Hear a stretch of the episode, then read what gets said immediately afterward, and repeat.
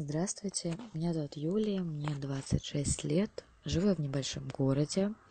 Буквально 4 месяца назад со мной переключилась болезнь. Эм, Я устроилась работать э, в компанию, при которой находился склад. Склад очень холодный, в зимнее время года он невозможно холодный внутри. И на этот склад приходилось э, около 30 раз в день проходить через улицу туда-обратно э, с всевозможными перепадами температур. Э, И в какой-то из понедельников я приехала на работу с э, небольшим ознобом. Почему-то я думала, что, наверное, это результат выходных. В течение дня просидела, у меня была слабость, собрала все силы свои, доработала до конца рабочего дня, собралась, потихонечку приехала домой, померила температуру и ахнула. Температура тридцать восемь с половиной. Что делать, не знаю, болею очень редко. Ну, по старинке, наверное, взяла аспирин с парацетамолом, выпила по таблетке, накрылась одеялом и легла пораньше спать. Авось пройдет к утру. Просыпаюсь рано утром и понимаю, что не тут-то было. Температура сохранилась, болит тело невозможно, а зноб бьет ужасно. Какая там работа? Позвонила руководителю, отпросилась, вернулась к старинным способам, выпила аспирин с парацетамолом с надеждой, что это обычный грипп, отлежусь пару дней, легла под одеяло. Так я пролежала практически целый день. То есть, как только начинал действовать аспирин с парацетамолом и температура падала, я готова была сделать все дела, которые есть в доме. Мне хватало буквально на пару часов. Через пару часов действие проходило.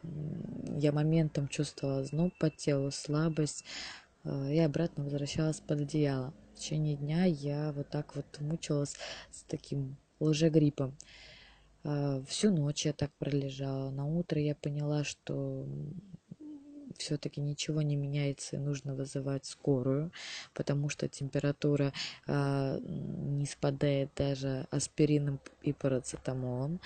А, приехала наша хваленая скорая, сказала, что все нормально, у тебя простой грипп.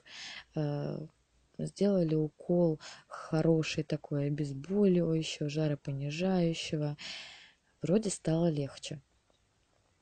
На следующий день а, должен был прийти врач. Ну, врача нам, наверное, не нужно, подумала я. Начала отпаиваться различными народными средствами. Чай с лимоном, чай с маслом, э, сливочным, как мне посоветовали, а, с медом, с малиной и со всем прочим. Становилось еще хуже. Температура не спадала становилось тяжело дышать, я все-таки решила вызвать врача. Когда приехал врач, попросил меня открыть горло, мы все поняли сразу. Это была гнойная ангина. За 26 лет я в первый раз переболела ангиной. Не какой-нибудь там ангины, а такой хорошей гнойной ангиной. Это был ужас. Врач выписал мне антибиотики и стриптоцит пудру. Антибиотики я, наверное, все-таки против них, потому что слышала много побочных действий для организма. Эм, долго, наверное, еще сутки я держалась, мучилась. В итоге я, наверное, все-таки сдалась эм, начала пить антибиотики и начала мазать эм, стриптоцитовой пудрой горло. Это какой-то кошмар вообще был. А, то есть носить на палец эту пудру, промазывать ей гланды а, и сделать так, чтобы эта пудра оставалась на гландах и начинала действовать, было очень тяжело. Два дня я так мучилась и не могла дышать. Мне было жутко тяжело дышать, потому что это было больно. Я не ела, не пила холодную воду страшно пить горячую больно комнатную температуру тоже как-то побаиваешься. Глотала свою слюну. Так питалась буквально наверное дня два. И буквально за пару дней все-таки антибиотики подействовали, либо стрептоцит, не знаю, ангина резко начала проходить быстро, а, но все-таки побочные действия сыграли. А, от антибиотиков у меня началась молочница, вылечилась от этой молочницы, еще долгое время лечилась после этой гнойной ангины, зареклась больше никогда не ходить на этот склад.